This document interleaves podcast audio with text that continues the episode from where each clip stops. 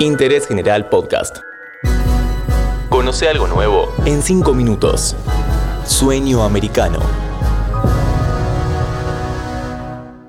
Hola, bienvenidos a un nuevo episodio de Interés General. Hoy vamos a conversar sobre la relación de Estados Unidos con Chile. La fuerte presencia de Huawei en el país sudamericano es un problema para el entendimiento bilateral. Se sostiene la línea de acción de Trump a pesar del cambio de gobierno en Washington. ¿Qué sucederá con la nueva constitución chilena?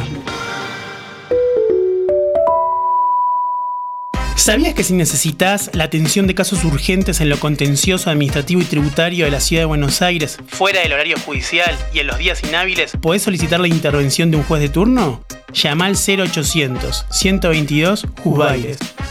Consejo de la Magistratura de la Ciudad Autónoma de Buenos Aires.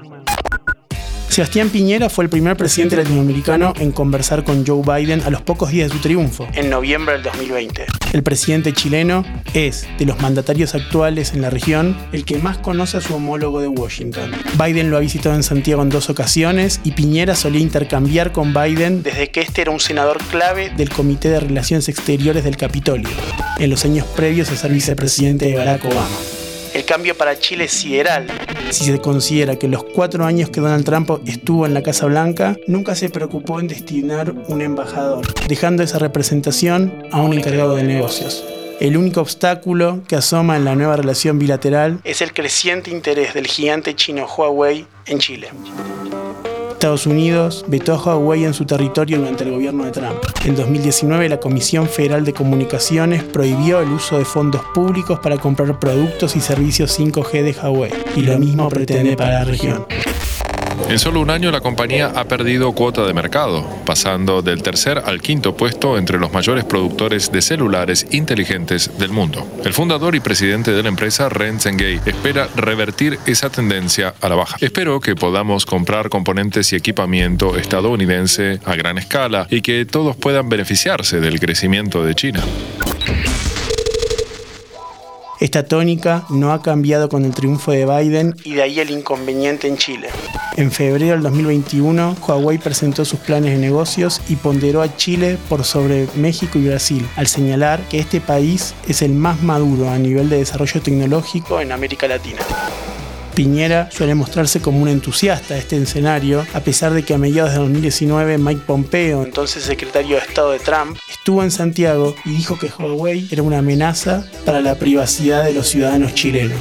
Chile apuesta por ser de los primeros países en Latinoamérica en dar el salto a esta tecnología, carrera que no está ajena a presiones internacionales. La rivalidad entre Estados Unidos y China se ha replicado también en esta área. Representantes norteamericanos en Santiago han dicho que la tecnología china no es confiable porque está controlada por un gobierno autoritario, mientras que el embajador de Beijing en nuestro país respondió que la Casa Blanca solo busca imponer sus intereses. Ante la disputa, Chile dice que la licitación del 5G tendrá un criterio de neutralidad. Hemos recibido visitas de equipos de los dos países y de otros países también. Y nuestra postura es abrir un proceso completamente competitivo, sin eh, limitaciones para ningún país, donde gane la mejor oferta técnica.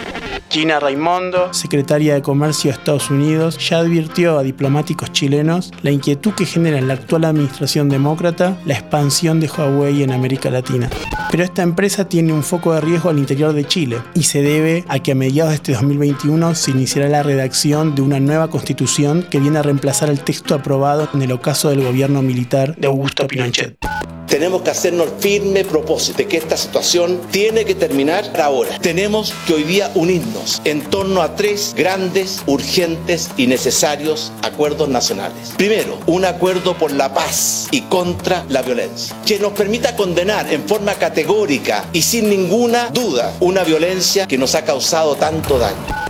Esta reforma viene muy impulsada por sectores ultra de la izquierda chilena y entre los postulados que se defienden figura que los servicios estratégicos del Estado no deben quedar en manos extranjeras, entre ellos las telecomunicaciones y por consecuencia el 5G.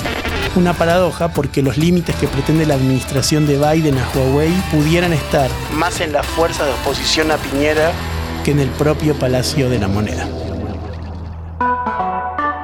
Seguí a Interés General en Spotify y escucha nuestros podcasts nuevos todos los días.